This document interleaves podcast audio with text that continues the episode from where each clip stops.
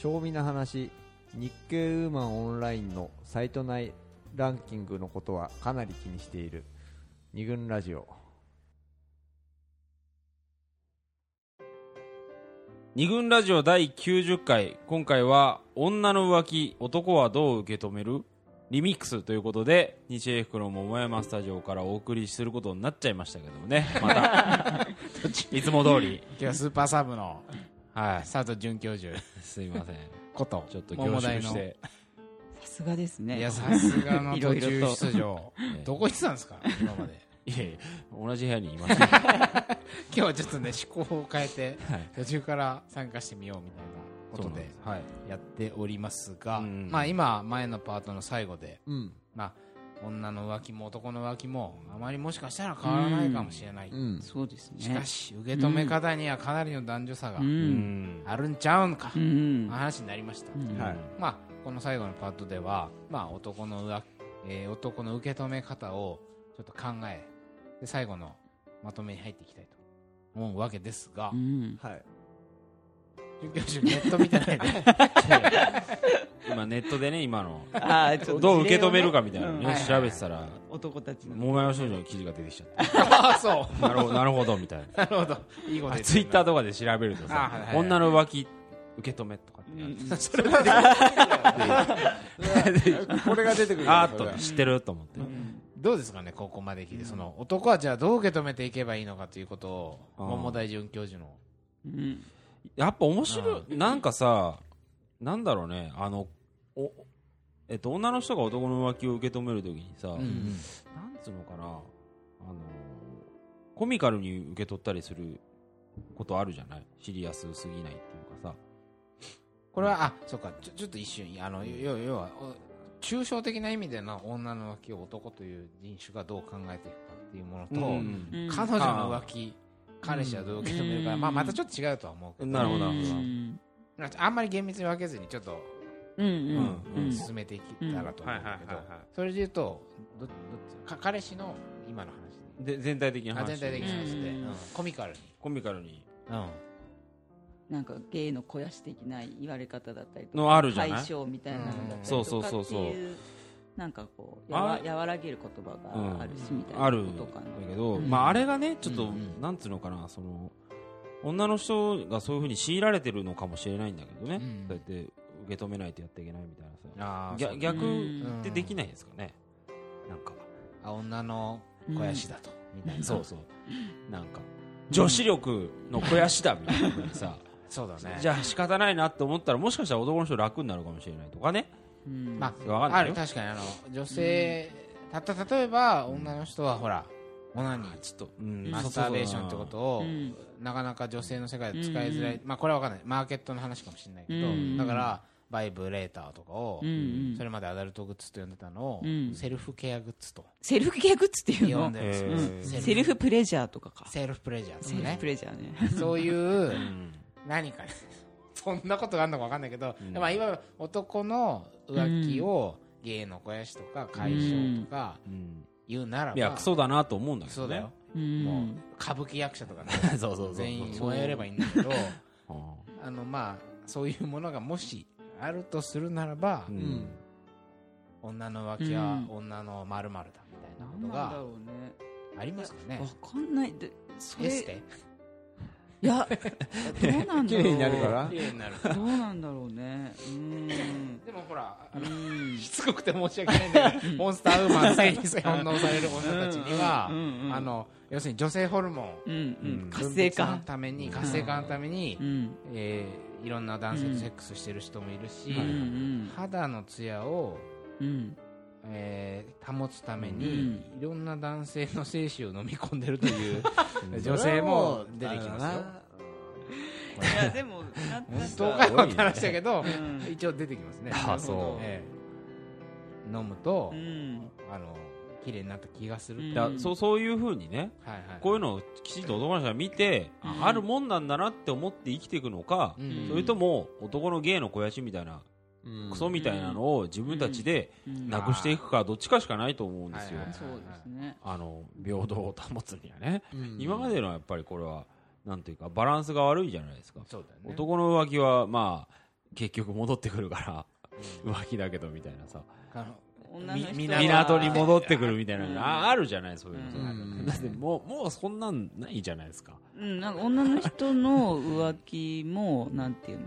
は本気になりやすいとか言うけど、うん。そういうふうにダブルスタンダードでさうん。浮気は浮気、パートナーはパートナーっていうのはあるし、いやなんかまあ浮気に限らずだと思うんだけど別に男の人固有の恋愛や性的な活動があって、女の人はそれに比べてそういう活動が少なかったりとか、一部分だけが特筆してるとかっていう、うん。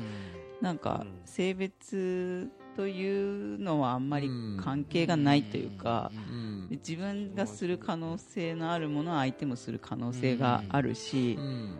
っていうふうに思ってなぜ思わないのかなとも思うし別になんかこうそれを容認する言葉があればいいとは全く思わないというかさだだうんだから OK って話じゃないではないからねうんただでそうそう別に、うん。なんつうのかな。平等にするるのがうんいいいいかっていうなんつうのかないいかっていうんじゃないな、うんえっと別に男のそそれをうん平等にしたいってわけじゃな,、いっていうかさ。そうだね。男の人に許されてきたよう。んあのうん。微妙なことを、うん。うん。じゃあ女の人も同様に、うん。あのやっていいじゃんっていうのはちょっとこう発展的ではないっていうかやったらそうなんだよね。うん。だからうんただやったらどうなるのかなっていうことを考えてみて社会はさ、うん。例えば矢口真理の例を見るようにさ、うん。まっすもう、社会的抹殺ぐらい高いそうだね。そうう。ん。浜ちゃんはさうん。なんかさうん。別に浜ちゃんに恨みは全くないんだけどさ。でもその裏にはさ奥さんがさうんなんかコメントを出したでしょ？なんか遊びだったんじゃないですかとかさ。なんかあのお笑い芸人なんてしょうがないでしょみたいな。あれをかっこいいって言っちゃうじゃない？まあ、かっこいいんだけど、うん。小川夏美がすごいってことといやいやまあ。浜ちゃんがやったことは全く別物として。別だからさそうだね。考えないとはね、うん。あるフェアではない、大鶴ギターの時ってさ、うん。いやあれってなんていうの？あの夫婦の寝室に他の男の人を連れ込んだっていうのがさ滞在なわけだよね、矢矢口。真理の場合はさ、うん。で別宅があってとかっていうんじゃなくて、うん。で多分記憶するに同じように、夫婦の寝室に他の人を入れたっていうのだと、うん。大鶴ギターが確かそうだったような気がするんだけど、そうそうそうそう。でそれをマルシアが見ちゃって離婚したと思うんだけど、別にあの時は非難されたけど、まあ、ここまでのね社会的な抹殺ぶりでは、まあ、その当時大昔だから余計にね、男性の浮気のが、まあ、そうだね。一般的だったからっていうのはあるけど、うん。まあ、別に、ね、あの同じように裁かれろとかっていうわけじゃなあーないけど、うん。別にそこに男女差があるわけじゃ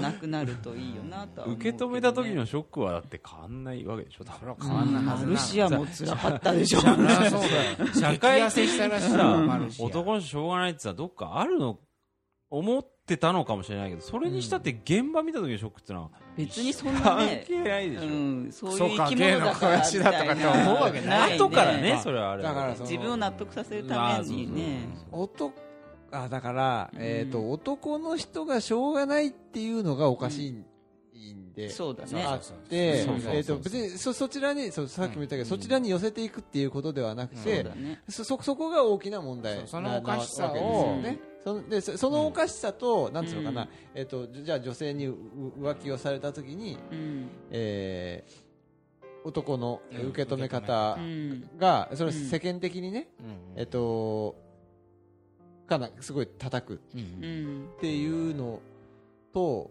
それが、えっと同じなのか、同じっていうのかな、どうかっていうのはちょっとわわわかんないような気がするっていうかさ。うんどう、いうこと？えーっと、うん。あ、いいや、やめた。いやいやいやわかるわかる。やめた、やめた。うん。あっさりやめた。分かったよ俺。じゃあせ説明してください。僕、私が言ったことを。つまりうん。私なりに解釈したのでよると、はい。おーっと男は、ううん。まあ、ある種許されてきたとしよう、うんうん。甘やかされてきた。浮気に関してまず。社会がね、まず、男はそういうもんだ、うん。男の性欲はまき散らす型だかうんらとかって、うんうん。それが抗えないものすごい強い性欲があるからしょうがないみたいなたいなわけでわかんないことで、一応許されてきたとして天がつけとけよチンチンずっとね。になセロテープで。ずっとつけてね。上下動するやつさ やっときゃいいんだけど、まあ、要するにそのようにして、うん。甘やかされた結果、か、うん。多分、うん。男は自分が浮気をするという行為に関しても、うん。深く考えることをやめたんだと思う。うん。うん。うん。なぜなら男だから、みたいなうん。感じで、男はハードルが低くなった感じなのか自制な内省するうん。機会を葛藤もしなかったりとか。葛藤もしない、うん。その結果、うん。言葉が蓄積していかなかったはい。から、はうん逆に女性に浮気をされた時うんに、自分の内部に深く掘り下げて言葉をうん。言語化してないから、女の人の浮気の心理もうん。想像できないんだと思う、はいはいはい。言語化捉えられない、うん。想像できないし、うん。言葉で捉えられないから、うん。超怖いと。うん。でもそれってさ、えっと、自分が、えっと、浮気という経験を浮気をしていない男性に限ってでしょいやししてる人もいやいやしてる人だからうん。そうだよね。うん。風俗行ったり、うん。うん自分が浮気をしてる男ほど、うんうん。なぜ俺は行くのかなぜ浮気をしたのかってことをうんうんまるっきり考えああないそっかそっか。それをやるのはなぜなら男だからっていうところでもう止まっちゃってるかそこでもう止めらられちゃうから、うん。男だからだでで私は何でやるのか自分は何でやるのかっていうところを個人考えてないんだよね。考えてないうん。でもこの、うん。えっと、ゆかさんうんうん。は、こ完全に個人に落とし込んでそれがぐるぐるしちゃってるし、うん。その浮気しちゃったこと自体は悪いってことはこうはっきり言っとくんだけど、だけどその違いが大いにあるああってことだよね。男としての自分あ男であるけがど私ではないってうんなるほいうことで、うん。多分想像するためのうん言葉を獲得してこなかった結うん。果、うん。女の人の浮気も想像して言語でうん。捉えることができないから、うん。必要以上にめちゃくちゃ怖いものとして捉えちゃって、うん。その結果、うん。やぐ矢口叩きみたいに、なってるんだろうということを、うん。専務は言いたかった、なるほど。ああまあそうね。なんかちょっと違いそうな気もするけど。まあいいかみたいな。えーあれだよね。だから、うん。えっ、と、だから、えっ、とお女の浮気をうん。男がうん。どういうふうに、うん。あだから同じといえば同じだお男がどういうふうに受け止めればいいのかってうんいうことは、うん。えっ、と男がなんで浮気をすするるののかっていいううことを、裏表のそうそう考え裏表の関係だから、同じ同じといえば同じななんだけど、うん。なんかちょっとベクトルさっきの議論とはちょっとベクトルが俺は違うかなって思ったっていう、そのひひあの非難されるかひあのなんていうのかな、えっ、と容認されるかっていうのとはまた別のかなっていう気がちょっとしたうん。したっていう、うん。うん。それを平等に持っていくってういうん。ことあよりも、ことよりもそちら側をやっぱり考えた方がいいんじゃないかっていうことね、そのえっ、今まとで甘やかされてきた当事者としての捉え方うんみたいなところっていうことでね、その世間的なそのバッシングの強さ弱さの問題はさておきっていう。ことだねじゃあそれでなんつうの病でじゃあえっ、とえっ、とお女えっ、となんだ。女もそういう男と同じように、えっ、と別腹別腹となんていうのかな、とかっていうふうにえっ、と、お男の浮気も女の浮気も同じだから、えー男とうん。がやったのと同じように女性のも容認しましょうよっていう話や、なないないわけじゃない、ないよね。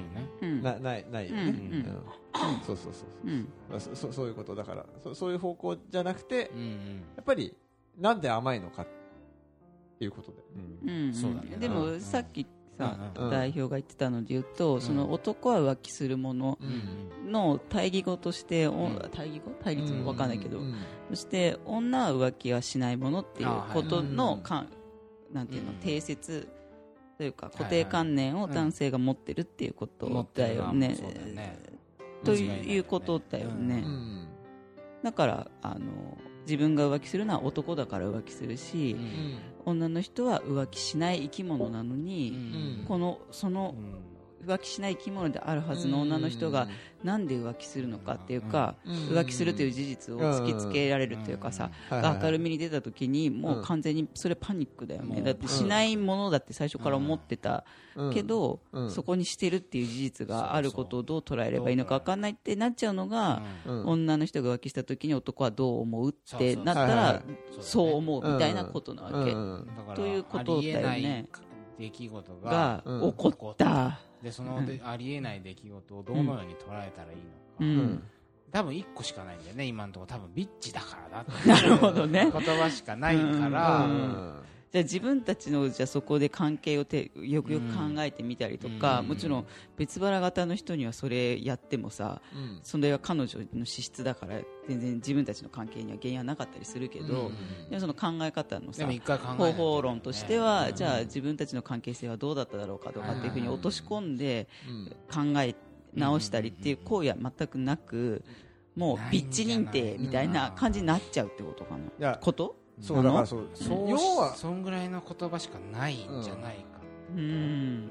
あまりにもやっぱ分けすぎだからなのかな。違うもの。いや女は女男は男ってい分うけすぎ男らしさとかか。っていう問題なるほどね。に収束していくようなうんそそれはね。そうだね。人間だものみたいな感じで もう常に思うんだけど、こういう話をうん。女の人から聞いてると本当男女差ないから、うん。もうまずに人として、ん。男女は大体において同じっていうかほとんど同じようなことをするしされるしさ、うんと思うんだけど、うん。うんなんか恋愛になると急に男女みたいな感じでうん。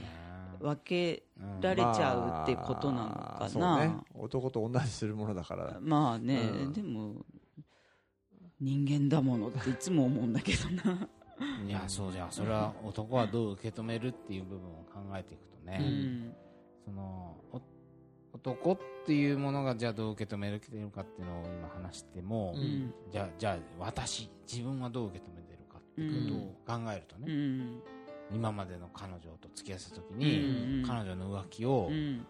俺はあんまり想像すらしたことなかったからね。うん。別の宇宙ぐらいの感じになるよねやっぱりどっきっとね。かずっと考えてなかった、うん。だから、うんさっきこの放送の前に出たけどさ携帯見るか見ないかみたいな話そうそうそうねあったじゃない、うん。やっぱりあれも想像してないからさ。まあ想像するのも怖いし、ね、女の人の彼女の携帯を見ようと思ったことないけどさ。うん。そうか男性見ないよ、ね、女の人は割とフランクに見るでしょ、うん。あうん。まあまあなんかまあわかんないけど大きくじゃ分けたらそれは、うん。お携帯を見る男、彼女の携帯を見る男よりも、うん。彼氏の携帯を見る女の人の方がそれは多いよね、そうだね。こそれは人間なものじゃないね。うん。女の人の方が多いね。もしかしたら浮気をしてるかもしれないっていうのが気づきがねうん。そういう目で見てるかどうかっていう違いはあるのかもしれないね。そうだね。するものだからぐらいに思ってるから。そうそうそうそうう、ん、可能性として高いからチェックしとかないとぐらいの。みたいな。こと、あとチェックするときうん。に、いやそれは見つかって嫌だなって気持ちはもちろんあると思うけど、うん。うんなんていうのかな。やっぱり直視しようとするうん。勇気はあるじゃん。見るってことうん。見つかってもね多分やっぱりみたいな ことだってあるだろうしね。多分男の人が女の人の携帯を見ないのはさ、うんうん。とにかく怖いっていうのはあるじゃん、うん。本当に想像してないっていうのもそんな行動をするはずがないっていうのもあるだろうし。そう。あでもうもうちょっと言うとだからその、うん。怖い怖い、ね。うんうん。どっかでうん。その可能性うはん。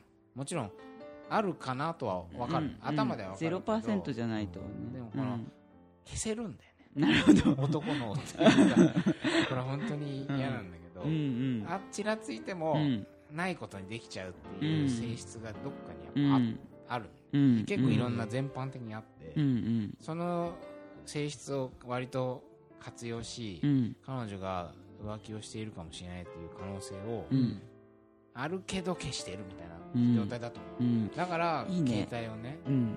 もし目の前に彼女の携帯がゴロンと転がってて、手を伸ばせば見えるに、うん。そのないないことにしているものがん出てきちゃう、うん。からかもしれない。携帯すらもうん見ないみたいな、うんうんこういうことにしなっていくんじゃないかな、まあ女の人の浮気が見破りづらいっていうのは別に特別隠し方がうまいとかっていうよりも男性が見ないように見ないようにしてるっていうのはあるよね。でも女の浮気は分かりづらいっつってんのは男が言ってんだと思うわけ。あれやっぱ見たくねえっつうのもあるんじゃないかなあって。ー女の人は女優だからとかね。なんとか言うのいい言うじゃん。でもそそれも絶対に出ると思うんだよねうなんでもそれも結局はうん。違う人認定っていうかビッチ認定みたいなもんでさうん。まあ違うからうん。少なくともうん。そういうことをやっちゃうとさうん。まあうちは違うからになっちゃうじゃん。うんそうだね。うちの彼女うちの奥さんはうん。そういうのじゃないからみたいな風に。まあーそうだね。見つけに行かないのかもね。うんそうそう男が思っているよりもまあしてるんだろうねっていうのは一個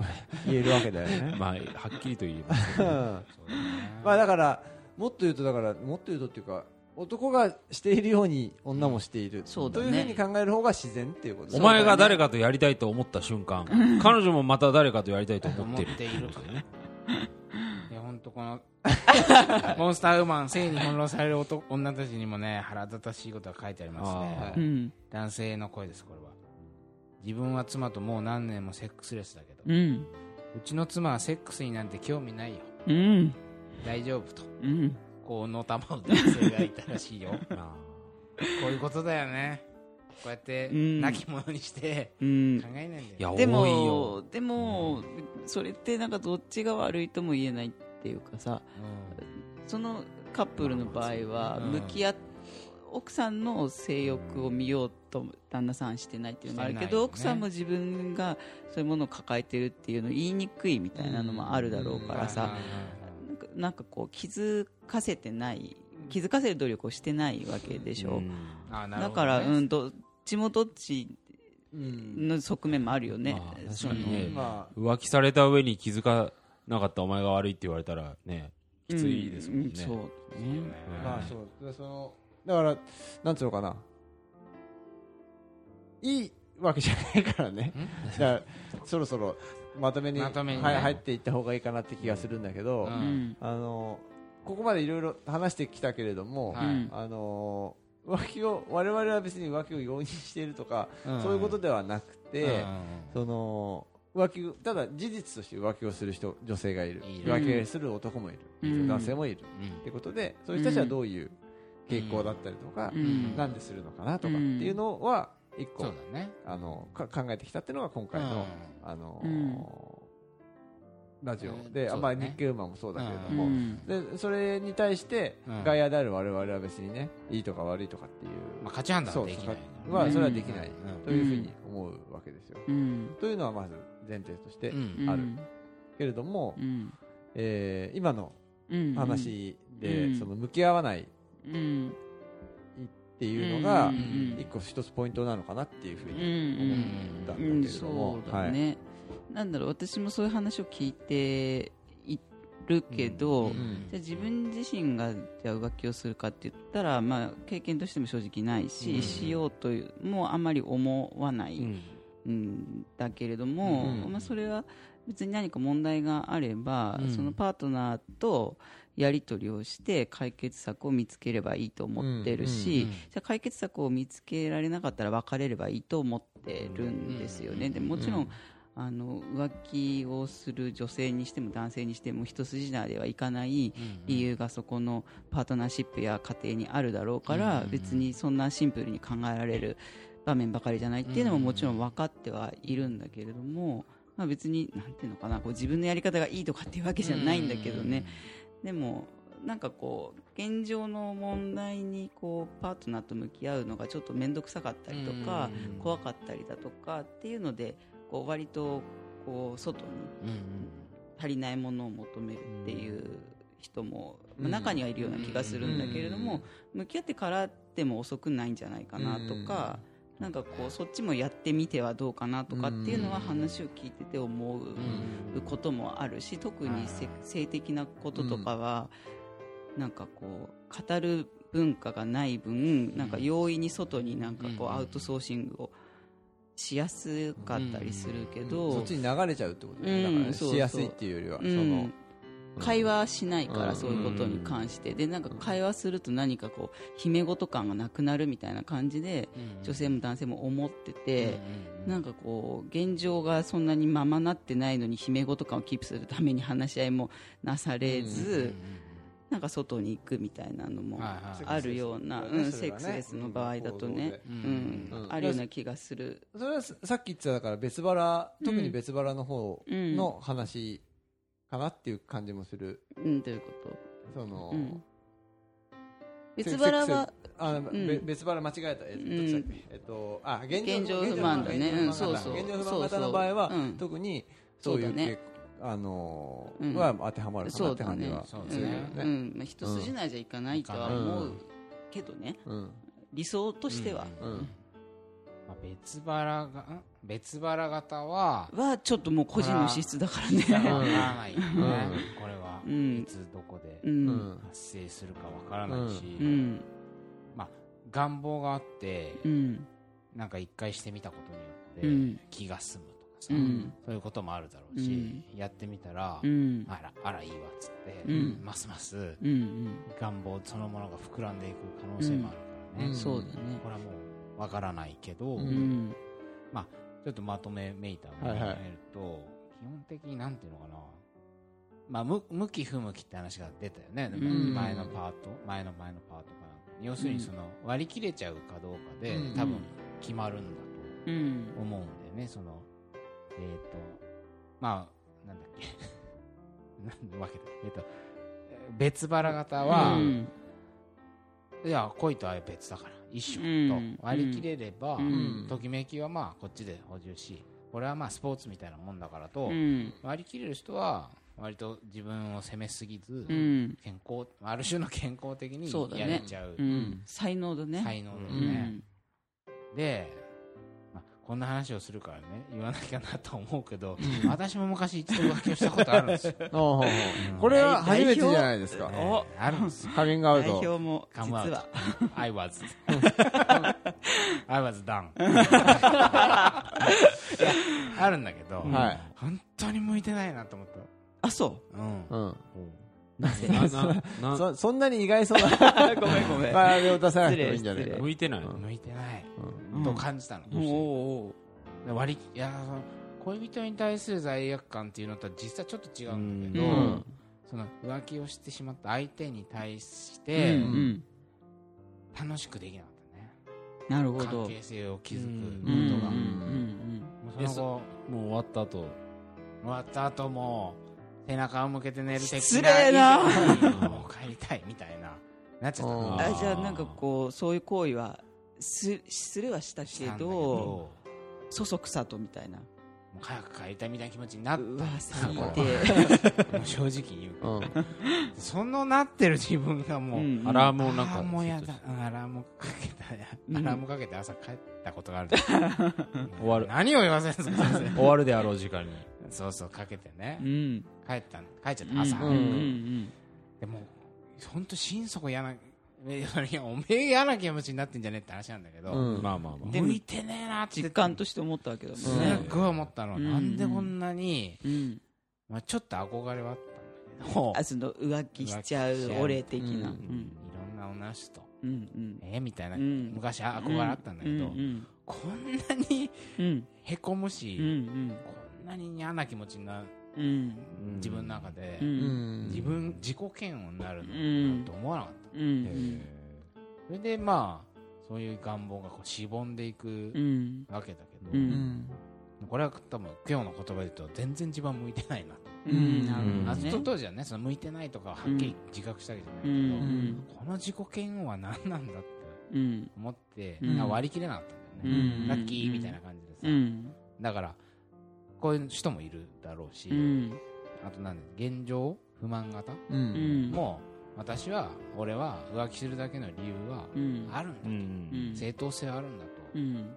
あの AV に出たね。53歳のうん方のように、そういう感じでなんかこう割り切れればいいんだろうけど、うん。そうじゃなく罪悪感を抱え続けるんだったら、うん。まあそんなやっぱしないで、うん。さっき顧問が言ったようにやっぱりなるべく目の前のパートナーと話し合って解決するって方向を目指した方が、うん。その人にはあるかなとは思うよね。まあ、なんかちょっとままとめるとねやっぱ、うん。あの個人的にはさうん。男とはどう受け止めるの部分、彼氏はどうとしてどう受け止めるって置き換えたら、うん。まあ広報がさっき言ってたようにやっぱりややは嫌だよね、うん。もし自分に今、まあねそれは変わんないよね。恋人がいてうん。恋人が他の男性と、うん。いずれの型にせよ、うん。そうだね。浮気をしていたら、まあ、それは率直に嫌だなと感じる、うんで嫌だなされたくないなと思うなら、うん。やっぱり誰しも浮気をする可能性はあるってことを知っといた方が、うん少なくとも気は引き締まるでしょ。そうだね。うん。で油断はね。油断はうん。なくなる方向に行くじゃん、そうだね。うん。その結果まあ別腹型はまあ分からん、うん。ちょっとこれは防ぎようがないかもしれないけど、うん。えーっと現状不満。現状不満型を、そうだね。の確率を下げることができるよね、そうだね。うん。しこ答えようという。答えコミュニケーションしようという意思がうん。芽生えるから。だからされたくないって思うんだったら、うん人間は浮気をするかもしれないということをうん意識しておいた方うんがうん。浮気をされる可能性は下がると。そうだね。これは言えるんじゃないかななんとか一見矛盾してるようだけれども、うん。そういうことかもしれないよね、これは少なくとも言える。そうだね、つまり現状不満型はうん、多少は食い止められるかもしれないねとうんお互いにそうだよね、うん。お互いにね。うん。そういう感じ准教授どうでしょうか？いいんじゃないですか？いやまあ OK でも、うん。そうだね。相手がやるかもしれないなんて思って生きてないですからね。生きてなかったですからね。そうそうそう。うん。生きてなかったね。だからやっぱり、うん。そのだから NTR 寝取られた時はやっぱりショックだったわけだし、もう何年経ちますか？もう4年ぐらい経ちますけいど。まだにそのショックは。やっぱりいまだにもう、拳で拳が血に染まるぐらい握ってしまうんですけども、まあ僕がなんかこうまあさすがにねなんかこうなんかうん。ムカついたりみたいなのないけどそれでもなんか変な気持ちが残るっていうことは、これだけ男はうん考えてこなかったんだなっていうふそうかそうか。うに日々実感してるわけですよ、うん。考えて浮気をするかも。うんそれもさでも女性でもそうやって残ってる人もいるそれはいっからねぱいいる。トラウあマトラウマっていうかね。そうそうそう。そうな納得たさせようとしてそそのうん。うん。その男男はまあそうそういうもんだからっていう言葉ふうにう。ん。うん。そうすだねるところはあるかもしれない。けごめんごめん僕はその落差落差がさ柔らかい気持ちにいうん。きなり刺さってきたんだよね。そうそうそう、うん。しないよねって思ってたのが、はいはいはいはいね。うん。NTR NTR いいきなりそうしちゃったわけだから、うん。それはやっぱビッチだったんだっていうふうにさ、うん。片付けることはまあできるんだけど、それとうん。ビッチと普通の間でなんかグラグラグラグラしてるみたいな彼女がね、はいはい。どっちなんだみたいなそういうことではない。そういうふうに思ってたんだああそういうふうに考えててだからこう結論が出ないままモヤモヤするみたいなはいはいはいはい。あるわけでね、うん。まあきっと女性もそういうふうな苦しみが優しい彼とうん。ただのやりちんはい。どっちなのみたいなうん。ただ彼とはもう会話できないからうん。自分の中の想像の彼とずっと会話してみたいなさそうだね。そういううん。苛まれることがあるんでしょうね。うん。まあだから広報の場合はさこのラジオあ今の彼女が他の男性とそういうことをしてしまいうん。そっちに行ったといううん。過去がありうん。でそれをあいつはビッチだったからうとかっんていうそう思いたい気持ちもありつつも、うん。でもやっぱり自分と彼女との関係をうん。セットにして考えないと、うん。彼女がそうなぜそういう現状不満型だったかもしうれない。し、ん。それはなぜだろうっていうことをその自分と彼女の関係性から問い直していかないと、多分うん見えてこないってことを、うん。まあおそらくこのラジオでずっとやってきてるじゃん。そうですねずーっとだからいまだにそのうん。彼女の話まあちょっとね今全然全然話関係ないんだけどうん。今その前にも寝取られたことあったじゃないですか私。で寝取られる懲りないらしいんですね。その時に私当時父親にねその話をしたんですよ。ちょっと寝取られちゃったみたいな話うをうん。した時にどうせ大した男じゃないしあ、うん。あの女も大したことなかったんだよみたいなことをはいはいはい。言ってうん。まあそうだなって慰めてくれると思いきやうん。うんいやそうじゃないと。うん。いお前もそこで冷冷静にならないといけないって言われて。はいはいはいうん。いやそれは彼女になんか不満があったかもしれないしはいはいはい。その彼が一概にそのクソだっていうわけじゃなくて、うん。それはなんか魅力を感じてうん。彼女もそっちに行った、うん。わけかもしれないから、うん。まあお前はそれは悲しいと思うけど、うん。きちんとそれは自分のことを認め直さなきゃいけませんよおじさんすごいねえーっと思ったんだけど。ええと思ったんだけど、あそうかと思って。味方になってくれると思いきや、まあよりそういうこと言われたんだけどでもまあそういうこことなんだな、ー味方。うん。今は気づい今気づいた、すごいねやっぱ。パパ。たパパパごめんだよパパだけあるね。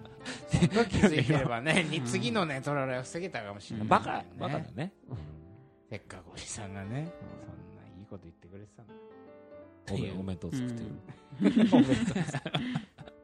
る、っていう感じで。ごうんね。はいちょん。なやつがよ分かったよ。ということで。まああのはい。まとまったようなまとまってないような感じですけど。ちょっとあの今日ね長い時間女の浮気男はどう受け止めるということについて考えてまいりました、い、はい。やーあの浜田准教授。はい。いえいえ。客員客員教授。逆に本当ありがとうございますいえいえ。ちょっとあの、どうでした？今日いやお話ししてて思ったんですけど、はいなんかちょっと真面目すぎることを言っちゃったけうど、ん。でもよくよく考えると、うん。別に現状を解決して向き合ったとしても、なんかこう浮気報告するのってさっきもちょっと話してたけど、うん。男性にしても女性にしてもちょっとこう誇らしげになってうんちょっとこうモテたっていう感じでその表明する部分もあるから、なんかそういう意味では別に現状の問題がクリアしてたら浮気がなくなるわけでもないないというかモテゲットみたいなところでのあわあわよくばっていうかさ、根絶もできうない、ん、っていうのがあるなーって思ったのでインストールされてる感覚みたいななんつうのかな、うん。うん。あら感じじゃない？その、うん。えっ、とそういううん。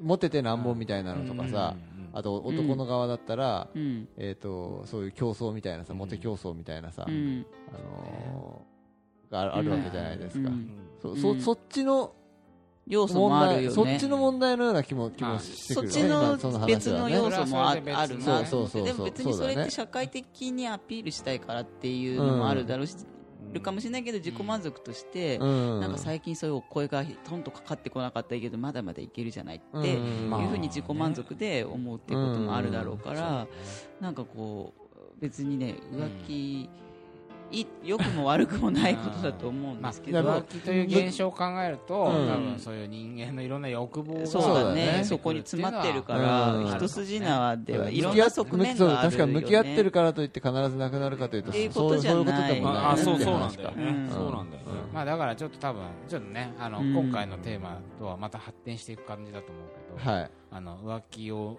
するしないいい悪いじゃなくて、うん浮気というものの現象の中には、うん多分多種多様のうん人間が詰まってます人間が詰まってるということで。ちょっとまたね これはそうなの。人間のもうね縮図だと。